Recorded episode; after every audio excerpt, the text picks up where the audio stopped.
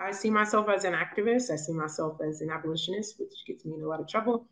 Um, and I always want to be a voice to folks that don't have that voice or to um, speak for my community as much as I can and, and, shed light on the inequity and also take action. Um, that's, I think, what um, leads me to be a social entrepreneur because I see the value in people and I see a value that's beyond um, materialistic things or these sort of arbitrary elements that don't really speak to who you are as an individual and what you could be.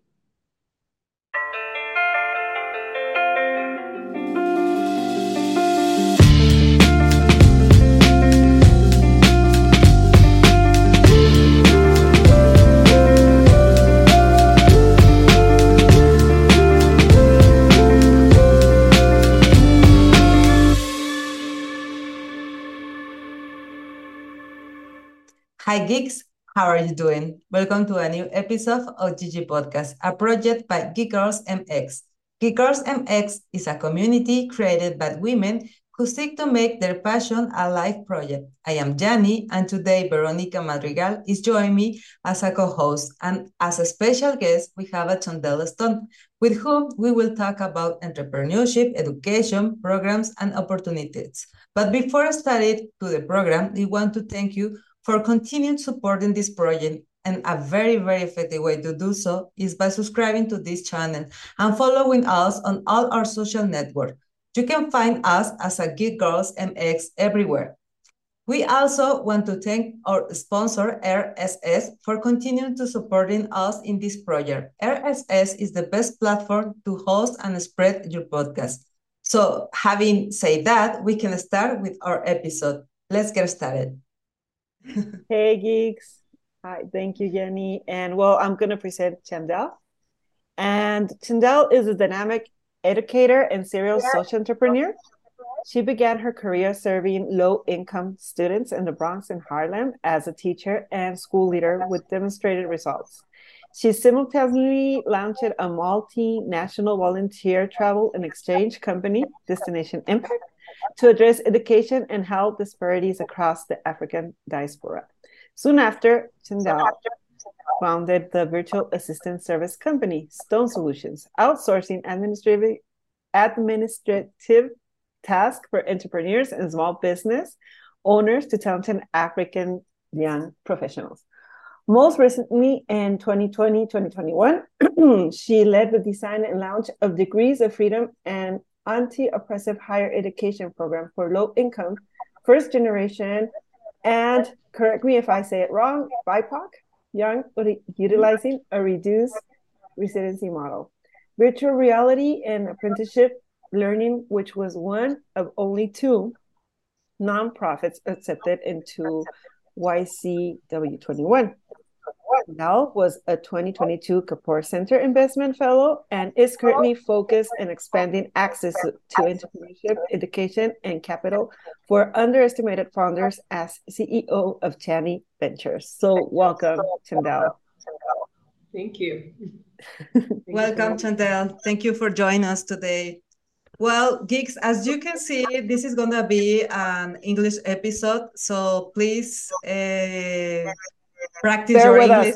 yeah, this is a good opportunity for all of us to share to, to practice our English. So please practice with us. I'll practice so, my Spanish too. Yeah, also we can switch to Spanish. We were talking about it, so maybe we can uh, have some uh, spaces in Spanish. So practice, listen, and be with be with us. This this is gonna be a, a very very enjoyable conversation. So let's start with the conversation. And to start, I'd love for you to share a bit about your personal journey and how do you go to, to where you are right now? Um, I think the best way to sort of describe my journey is one that is really centered around supporting others and supporting historically marginalized communities supporting Black people, supporting Latinos. That's been my life's work um, in one way or another. And um, education has also been a, bit of a threat as well.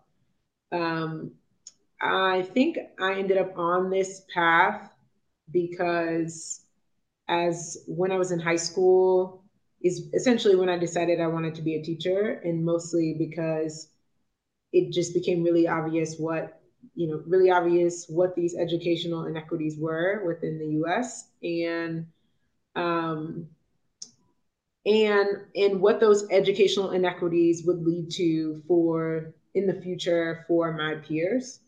And i just like wanted to get involved. And so um, you know from becoming a teacher to becoming a school leader uh, that was always connected to my childhood experience of um, you know being in schools and seeing what type of education certain students got because of the way they looked or because of um, how much money they had or how well their parents could advocate for them, whether because their parents weren't as as um, didn't have as much formal education or didn't speak English or whatever the case may be, and yeah, how that had lasting impact.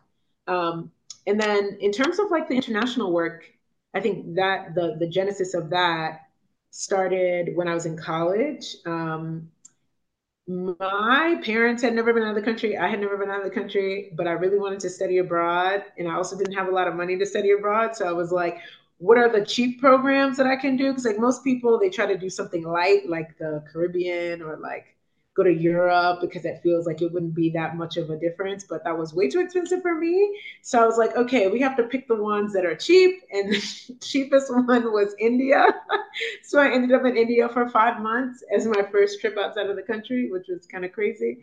Um, but uh, after that, it was just like a spark was ignited. I was like, wow, like there's a whole world out there. Like I want to continue to to travel and um, and to like learn more about different cultures. And um, I actually wanted to do development work as my first job, but um, you soon come to realize it that uh, well, I came to realize that I was too poor to volunteer. uh, which is a reality, right? People with like home responsibilities and like without parents that can like support financially can't really afford to do those kind of jobs. So I ended up um, starting Destination Impact because I couldn't get a de- development job. So I ended up, I was like, I'm just going to do it myself. Uh, and that's how Destination Impact started. So those are, I guess, like the two themes are like education, international work. Um, and I guess it also kind of sparked entrepreneurship because it's also what led me to start my first company. So I guess that's the that's how I started the journey. Right.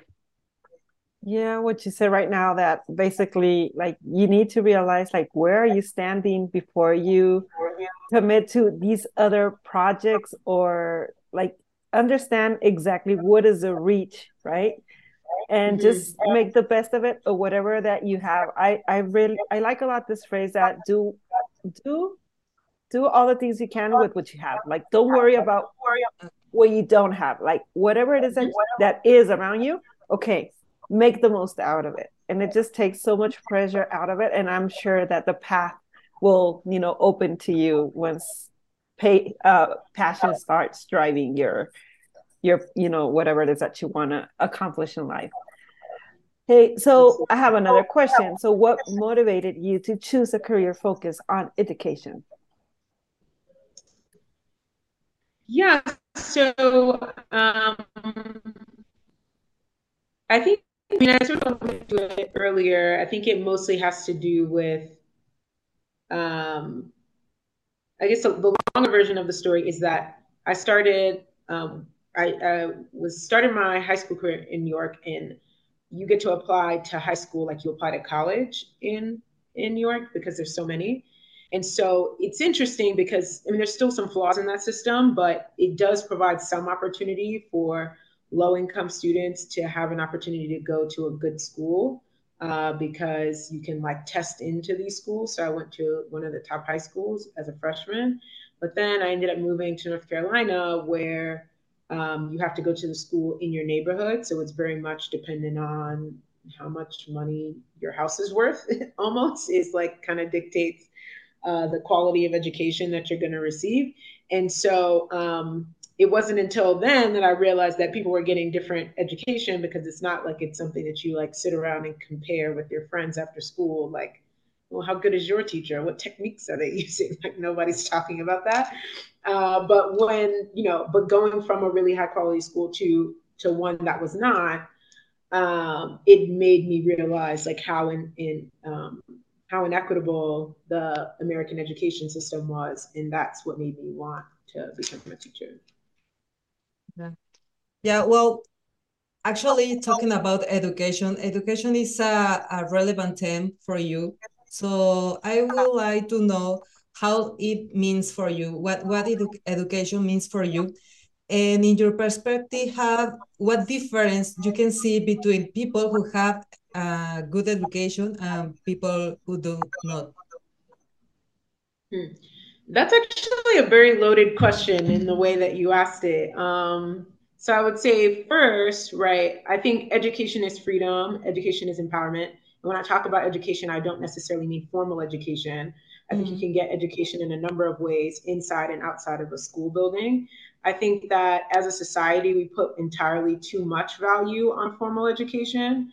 Um, and and I think that like that's why I'm always very careful with that word when I say like this person has less education. I would say they have less formal education, meaning that they got it in a school building, but it doesn't necessarily mean that they lack intellect or that they lack um, the ability to do things.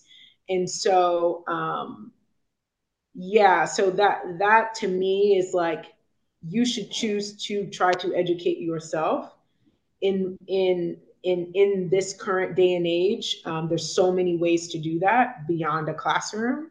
Um, and this is coming from a teacher.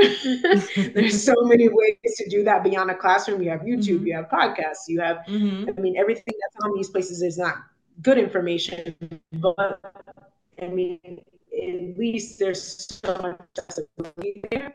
Um, experience educate you. Um, and I actually think I'm, I'm glad you asked that question because um, I was when we started this uh, Entrepreneurs program as a part of Chany Ventures, and we were creating the criteria for women to apply.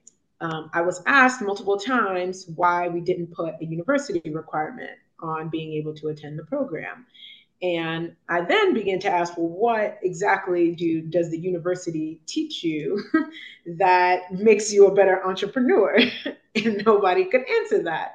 And really, what because education just ends up being a proxy for elitism which I am not for. Um, and so that's why there is no sort of education requirement for any of our programs, because if anything, I find that the people who have more limited resources actually um, are innovating out of necessity and they know how to work with lean resources and actually have more of the skills that it takes to build a business than folks who haven't had that lived experience. Um, and so yeah, I, I think there's a lot. there's just a lot of. Um, there, there are so much to say about education, and yeah, as you there's say, a lot of things wrapped up in that term, educated. yes, I totally agree with you. Like, not everything you learn it inside a building, a school, because like when you mentioned out of necessity, you become creative, right? And you don't really study to be creative. I mean, you learn what has what human kind has done before in history and how to add or whatever, no math, whatever. But at the end of the day, when you become an entrepreneur and you start your own company, sometimes you will come across that there are things that aren't yet invented or done. And you have to be creative in order to accomplish whatever goal you're setting for yourself and for your company, right?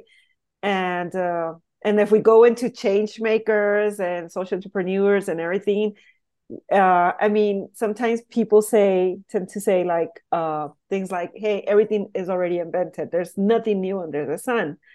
We hear that in spanish. No hay nada nuevo debajo del sol. But I always say every complaint that you hear from anybody, it's a possible job, it's a possible company. Because it's about giving solutions to something, right? The thing is, since it has not been made, it's like, no, that's not the way to do it. I mean, it doesn't exist. That is what entrepreneur d- does, right? They materialize these ideas to give a solution to something, right?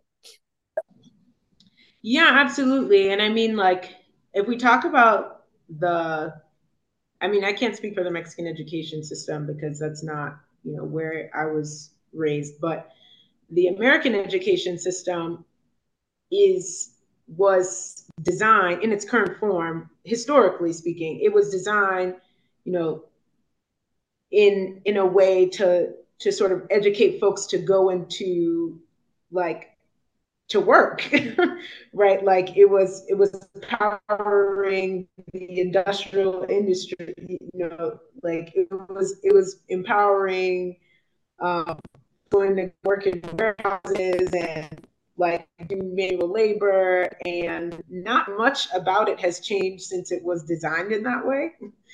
Um, yes now we sort of like try to educate students to to think more critically and like there's been like slight tweaks to it but a lot of it was really just designed for you to go work for somebody else um, and like how do you best i mean how many times do we hear that like when we were in school or growing up like you should do your hair this way or you should talk this way because that will get you a job and like that's what we're all here for um, and so there's no wonder that I mean, for me, that's why I don't see those two things as being actually connected. And normally, when people are asking that, they're asking a different question. Yeah, well, here in Mexico is pretty much the pretty much the same. The education is focused on be a labor, and and and we have to push and encourage, especially women, to to to have a to realize an idea, to have an idea, and and create a, a company talking about it. And and yeah because people don't have this uh, kind of education. This is something new for us here in mexico yeah and maybe even take it a, a step further where i mean i see more more of this of an outdated problem than i'm not too sure if they're doing it on purpose i feel like it's just that nobody has really okay, let me just say it another way. I feel that change is low is, is slow, right? Because until everybody understands what we need, it's when change starts probably occurring, right? And I don't know, thinking a step further, I would say we also need new companies that are specially made for women, for women needs. Because all these companies are made for men because in the past, history has shown us that men would go to work, labor work, and women home. would stay home taking care of the kids. So there was no nothing taught, you know, there was nobody talking about periods and cramps and how my kids are starting to feel lonely because I'm not there with them. I mean, that was not an issue, right? And now when women started working, they realized that there are so many things, you know, like related to our bodies and the way we work and i mean once a woman reaches a certain age it's just different but does, this doesn't mean that you don't deserve to win any money or keep you know growing your professional life. I mean that's terrible. So that's what i that's that's kind of like the call out for all women. Like yes think out of the box but according to women need. How how can we change with our own traits uh, the industry, the companies, where we make more, you know, our companies more human, more. Yes, when I work, inclusive. I'm totally there. Uh-huh, inclusive and yeah. balance, a balanced life. I think that could be accomplished. It's it's not easy because the path is yet not there, but that's something we need to get to, right? Yeah, I totally agree. And when we when we think about why is it that so many women are not being funded, um, I think you know recent statistics are showing that last year was even worse for women than it has been in the past um, last year. So I mean, a lot of this has to do with who's in control of the money. I mean, you always have to follow the money. Everything is based on that, right? And if if men are the ones that are cutting the checks, or let's say get, you know, let's just even be more specific about what that means. If if if all of the people are cutting checks her have a certain lived experience, um, because this would be an issue if all the women were the ones writing the checks there would be a problem for the same reason but in this case it's the men.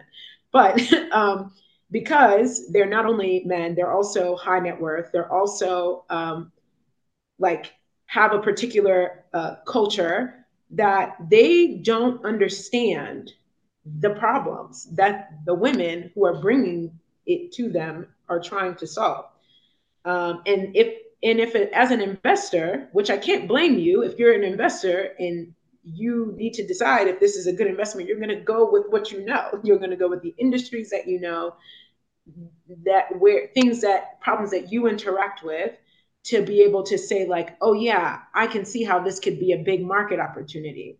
But for people who don't have uh, any diversity within their firm and don't have any diverse advisors or people to to kind of illuminate for them what the market opportunity could be, or why this is important, or why women would like it, um, or why uh, what whichever culture might like it, right? Because even when you say, I mean, a lot of um, a lot of folks try to go to the U.S. to raise capital, and um, a lot of the investors in the U.S. don't understand the market in LATAM. So it's the same issue, right? It's about mm-hmm. cultural differences. And so mm-hmm. when there becomes more diversity with the people who have the money, then then we're going to be able to to see that diversity happen in droves. Um, but the challenge is like you know it's the chicken or the egg thing. How do we get the money? we get the money by somebody investing in us and us getting an exit, so I can be an investor. Um, that, I mean that's the challenge. Um, but I do think that we're at least because of the um, visibility of info, you know, the accessibility of more information in a position where, I mean, this is the best, this is the best time for, for that change to happen. And so mm-hmm. I'm optimistic, cautiously optimistic, but optimistic nonetheless that um, as people become more educated about um, not just the issues of women, but the issues of rural communities, the issues facing Latinos, the issues facing Black people, the issues facing all of these sort of profiles that have been underrepresented within the venture capital space, then we'll be able to to see to see change. Yeah, exactly. So so basically, um, this what what is the connection from education because i hear you talk about you know social entrepreneurship and like your eyes even shine so tell us about that connection from education to being all in, into this environment of social entrepreneurship um, it's still all related to education because at the end of the day, like I run a pre-accelerator program, which is a course, it's still teaching. So I can't seem to get away from it. Um, but I would say like, yeah, education has, has pretty much been a thread through most of it.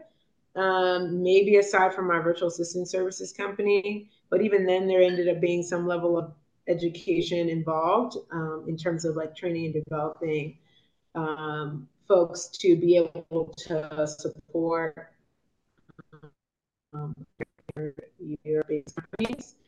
Um, but I mean, with the, my first company, Destination Impact, it was actually started as a way to raise money for a school in Kenya. So that's how the company started. So still having some level of an education focus, and with the percentage of the um, profits from the from the trips, we were able to like go to the library at the school, like start a scholarship program for teachers. And then it just started um, snowballing into us working in other countries and working on other projects across the African diaspora. Um, and then I was still kind of, I still was working full time in education back in the US, but um, I ended up quitting my job and like trying to figure out what it is that I wanted to do next. But then ended up coming back to start schools.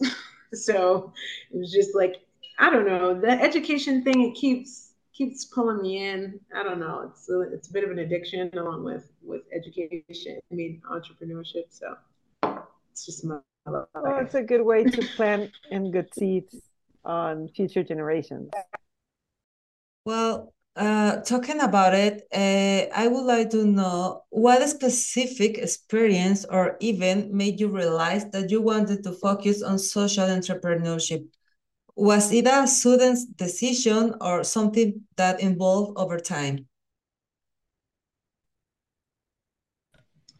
Um, yeah, so I think when I recognized my own earned privilege? Because okay i'm a black woman was born in a low income community to two teenage parents um, in the bronx which is the you know poorest congressional district in the united states and somehow ended up going to great schools well not somehow i worked hard and my parents were crazy but um, uh, you know, I ended up going to great schools. I ended up, you know, going to college, going to Harvard, going, you know, getting into Y Combinator, like all of these things that um, a lot of people look at as it's it's like a it's like a I don't know like a I don't know something that people just as soon as they see those things those accomplishments it it automatically elevates your privilege in a certain way.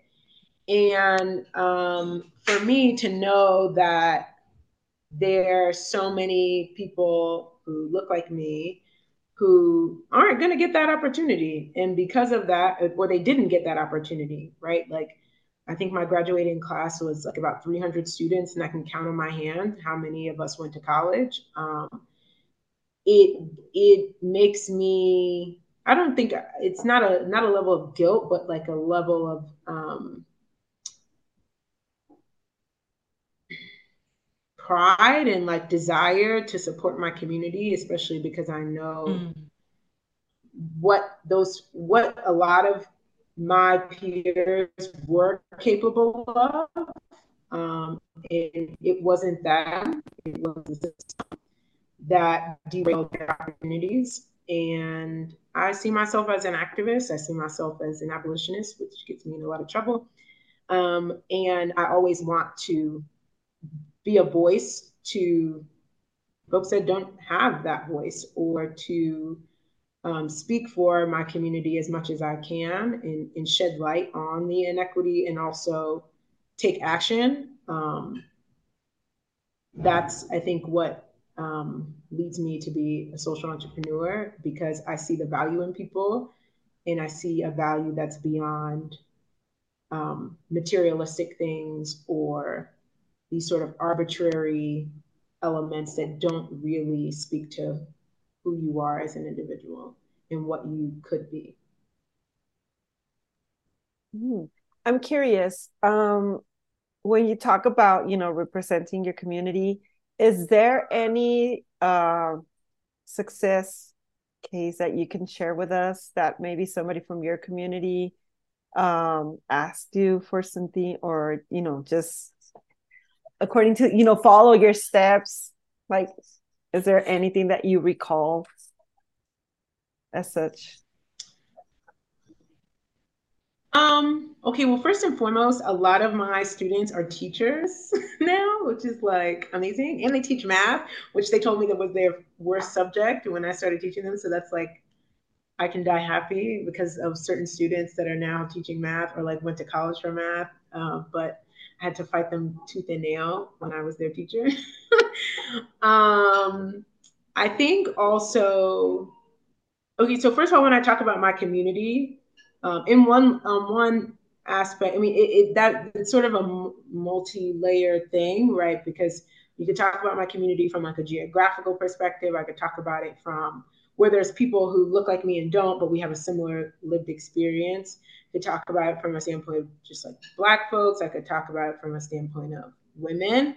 Um, and I think that like every day, um, getting the opportunity to support women through the work I'm doing with Chany Ventures has been like really empowering um, to see women go from an idea on paper to um, raising capital or like opening a storefront is really empowering. And like just lets me know that I need to continue to share what I'm doing, share my successes and also my failures, because I think only sharing successes is very demotivating to the people around you because they're struggling just like you're struggling, even though you don't want to share that part.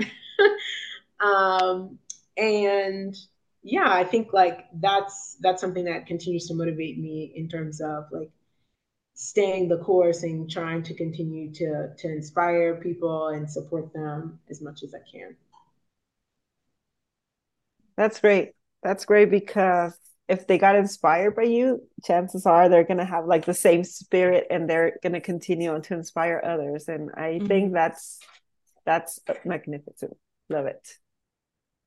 Yeah, and and that's uh, makes me question the next question is uh, you are CEO from uh, Chany Ventures, and you are helping a lot of people being in this uh, in this company. And I wondered, what influence do you hope to leave on the people that impacted by your projects? Um, with entrepreneurs, I think the the lasting impact that I want to leave on the women that I'm able to support is that um, they should not be afraid to fail, and they shouldn't get they shouldn't care put too much weight on what they think the powers that be how they will receive the things that they do. Um, just to be authentic, uh, not try to be someone else, not try to be the thing that that they feel like would would open a door for them. Um, because ultimately, entrepreneurship is too hard to be like trying to run a business and not be doing it authentically. it's just it's just entirely too hard. And so you're you know letting passion drive you and you're um, living authentically and approaching situations authentically regardless of how you think that you'll be received on the other end you're always going to feel fulfilled um,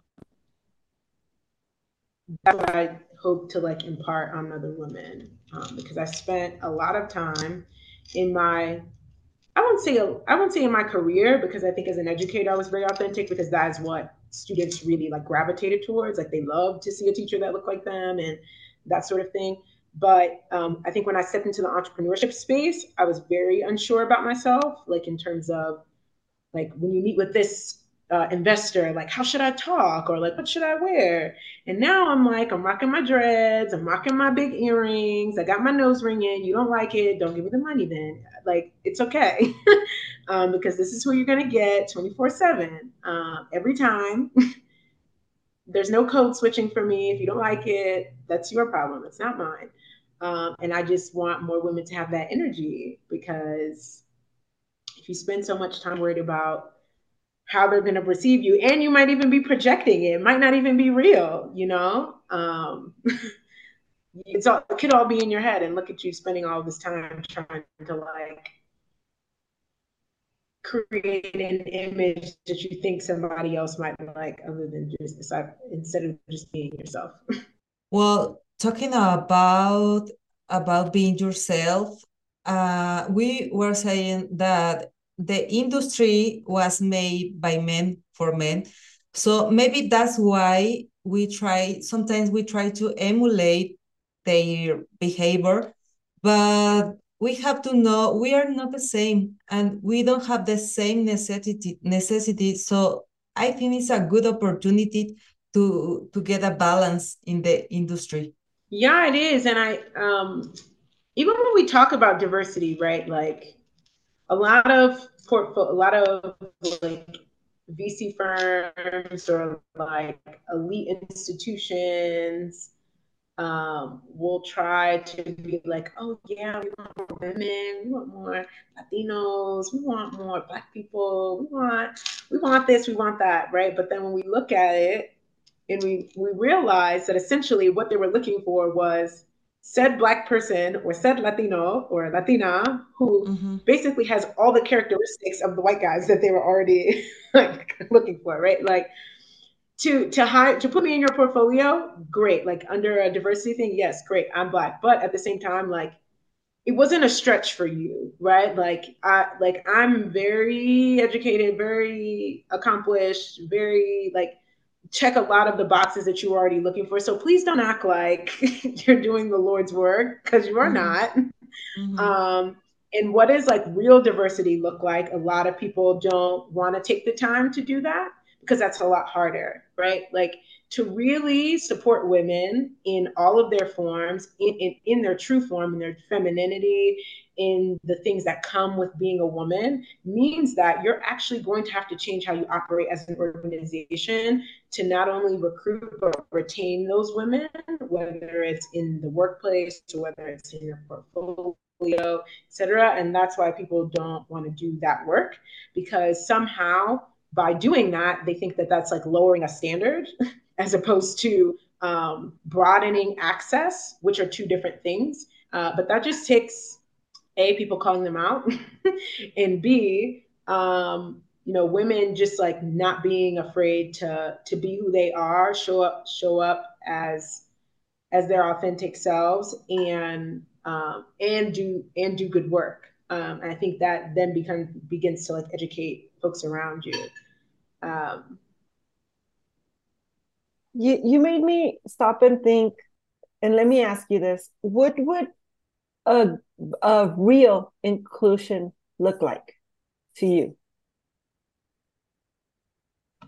um, in different spaces i think it looks like different things but i guess I'll, I'll talk about like what it could look like in a vc space i think venture capital inherently is not inclusive and it probably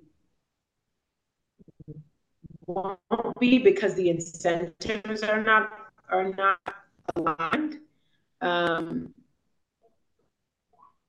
but I think what it what an entrepreneurship ecosystem could look like that is uh, equitable would be one that doesn't that as we had mentioned before doesn't overemphasize the need for formal education doesn't um, and instead focuses on um, potential, focuses, approaches folks from, approaches um, entrepreneurs from an asset based perspective. What do you bring to the table as opposed to what are you missing?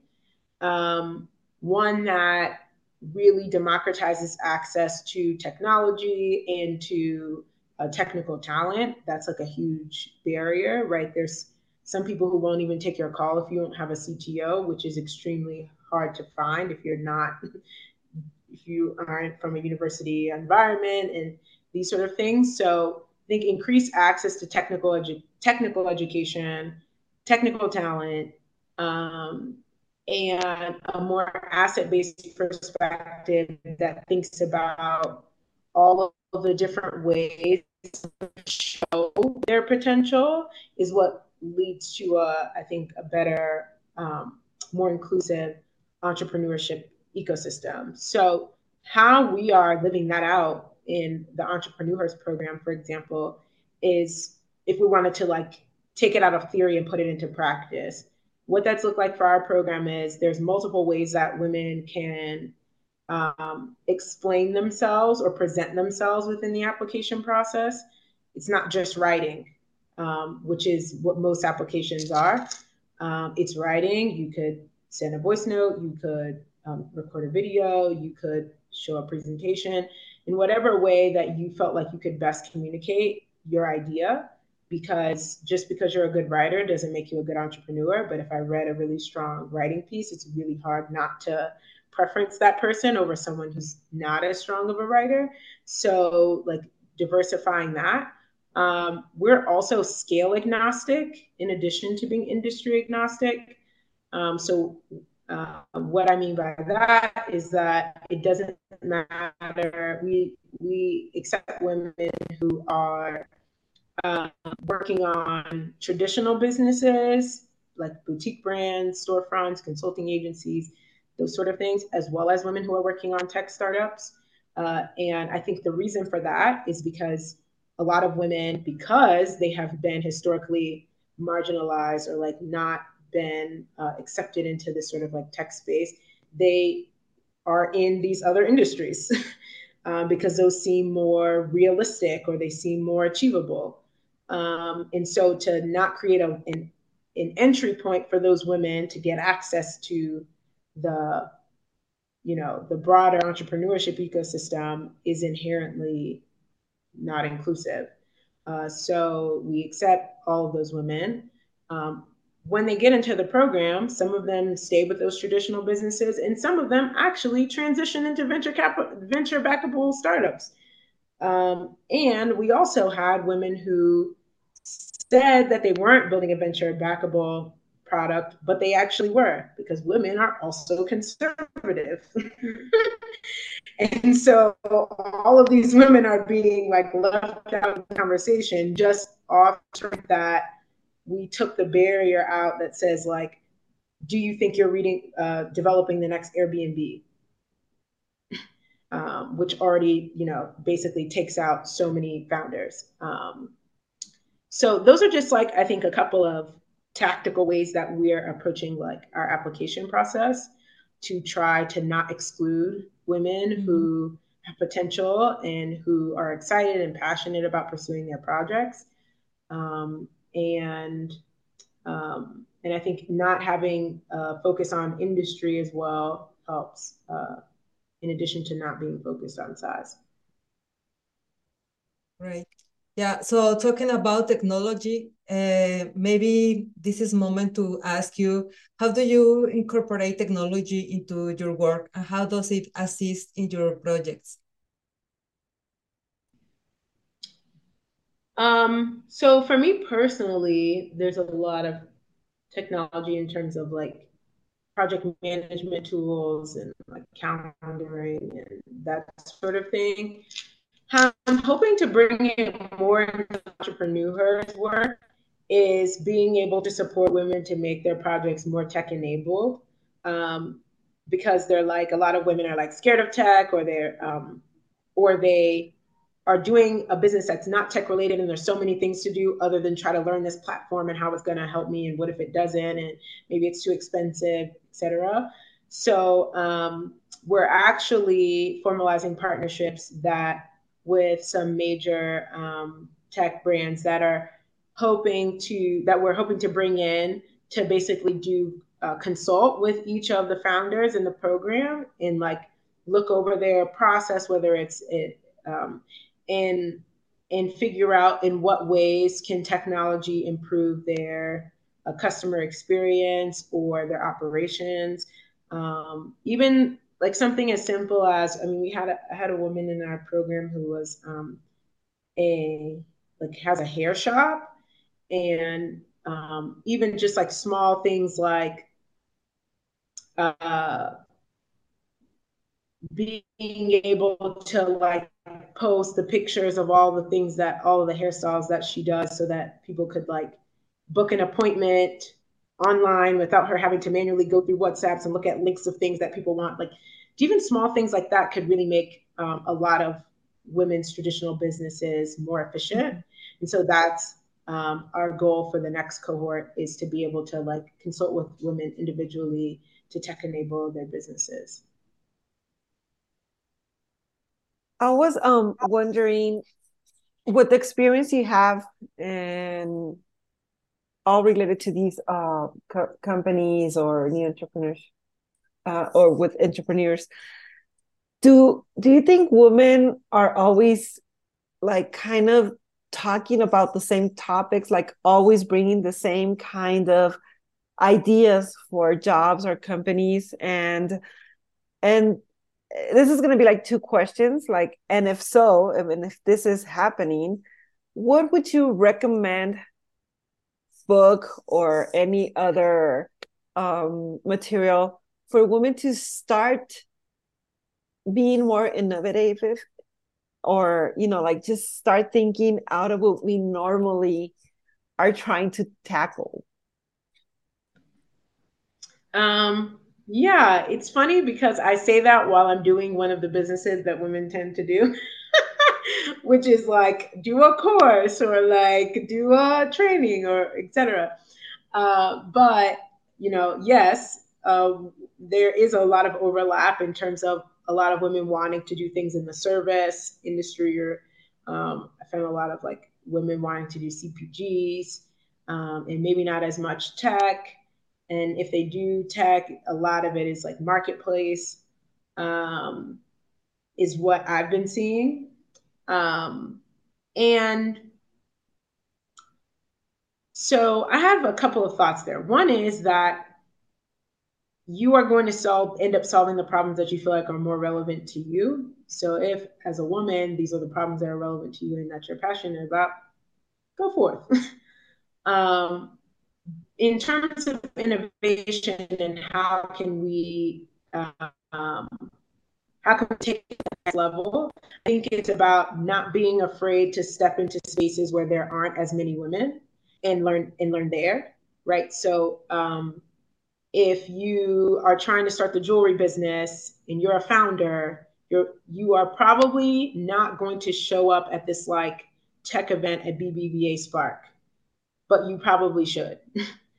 Um, so it's about like getting outside of the normal groups of people that you would be in so that you could learn something different, uh, so that you could be exposed to a different way to, to tweak your business. Maybe you end up moving from, you know, trying to sell, trying to open a jewelry shop to creating some AI technology where people can design their own jewelry on your platform or something crazy. I don't know. But that's only going to happen if you, you know, go into those spaces that feel a little bit more uncomfortable so that you can be around people who make you think differently. And you can take that idea and, and supercharge it, I guess is what I'm saying. So the services that women want to offer are needed, they're useful. Um, that's why women are able to build like profitable lifestyle businesses or traditional businesses that aren't venture backable. But I think that absence of like being around tech bros is what keeps us from like kind of like elevating it to that scale. Oh, sorry, but the, the last part, we missed the last part because something happened with the connection. So could you please repeat for us? Um, I think I said that the la- the last part of what I said was that sometimes you have to go hang out with the tech bros, so exactly. that you can so that you can figure out how to like supercharge or innovate your idea and think the way that they think, just in the way that we want men in some capacity to think a little bit more like us, so that they can be more accommodating or inclusive I don't think that we should villainize all of the ways in which men think and grow things. Um, I think there's there's value on both sides, and we both have to get out of our comfort zones. Great, thank you. Yep. So we are almost in the end of this episode, but I really want to ask you. You looks happy, but do you are do you feel happy doing what are you doing right now? Helping all these people and it's it's something that uh, do you uh, do you expect do you will be in your life? Yeah i think i'm doing exactly what i want to be doing. Um, i'm doing the work that feels important to me. It's not easy. Um, mm-hmm. it has a lot of challenges but I mean, if you didn't, if I didn't want challenge or I didn't want this type of challenge, then I would go work for somebody, which I can't do now because I haven't worked for someone in maybe like six years or seven years. So it'd be very hard to go back to a, a, a regular job. But um, yeah, I really like being able to design my personal lifestyle mm. um, and being able to work on projects that feel relevant to me and whether they whether they're ideas that do well or they don't do well, at least they were my ideas. And I think I can live with that. Right. Yeah. Basically the greater good. Like let's let's try to always implement this greater good on whatever it is that you're doing. And for sure you're gonna be always you're always gonna feel accomplished for anything you do during the day, right? So um okay, let's talk about people. This is like one of the last questions that are feeling like they have you know limitations. Per- perhaps they're not that resourceful or vulnerable situations. What would be the advice you would give them to you know get out of that hole or that place that doesn't really you know add to their lives? What what would this advice be my advice would be um, this is gonna be this is just keeping it real. Um, because I've been here before as well where you're just like why isn't this working? And like everybody else is successful and why am I not getting that you know like why is this not happening? Why am I not rich? Mm-hmm. uh, all of these things right? Um, and and the answer to that is that um, some sometimes life isn't fair and some people are have certain advantages or you sometimes people have uh, certain opportunities that you didn't get a chance to have. But that shouldn't uh, stop you from pursuing your dreams and that shouldn't stop you from trying because you're always going to regret not trying um, you're never you should always just choose to live your life in a regretless way and know that the opportunities that are for you won't pass you by. Um, nothing that's for you will will like not happen right? So um, and you may find out that the thing that you wanted might not even be like there might be something better right? So just like staying open um, to things changing, staying open to you maybe not getting what you want because that's life. Uh, but regardless of that, you always want to live in a way where you're constantly like pushing for your dreams and like pushing for what you want because you're always going to miss 100% of the shots that you don't take. Yeah. Here in Mexico, we like to say sometimes you don't you don't have what you want, you have what you need so yeah and, and yes eh, i i think doesn't matter if you fail the first time even the second and the third time you just keep it trying. That's the point. Yes.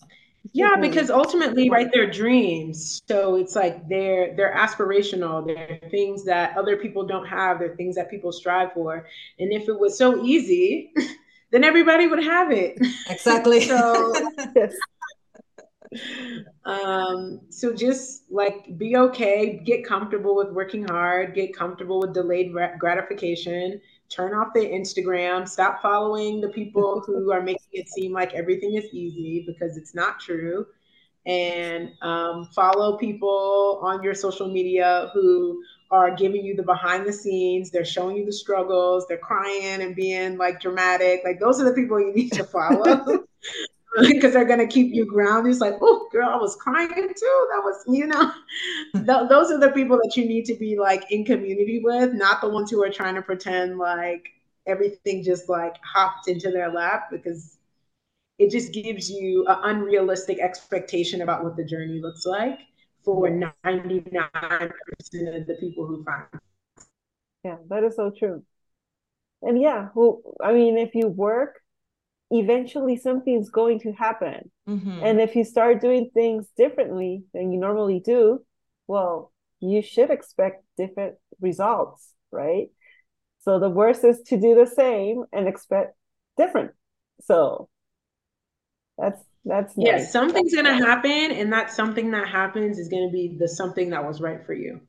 Because exactly. sometimes you don't even you think you know what you want, you don't know what you want. yeah, true. Yeah. true. Thank you so much for this talk today. It's yeah, thank you. Thanks for having me. Yes, but before we we finish this episode, please share with us all your social media and website. I don't know anything that you had to continue to be in contact with you, please. Sure. Um, so you all can catch up with us on Instagram at Chany Ventures. Um, our website is chanyventures.com. Um, that that's pretty much where we are. We're not on TikTok. I'm not that I'm not that cool yet. we need um, and I forward from you. Great. Yeah, well, we will we will uh, uh, have all these contact information in on the our description, so don't worry. You will find the way to be in contact with Shannon and all the the projects that she's on. So thank you, thank you guys for being here. Thank you for listening. thank you for share. We have a very very nice episode, and Remember that you can find us as a Geek Girls MX everywhere. So thank you so much to be to join us in this episode and see you next time. Bye bye.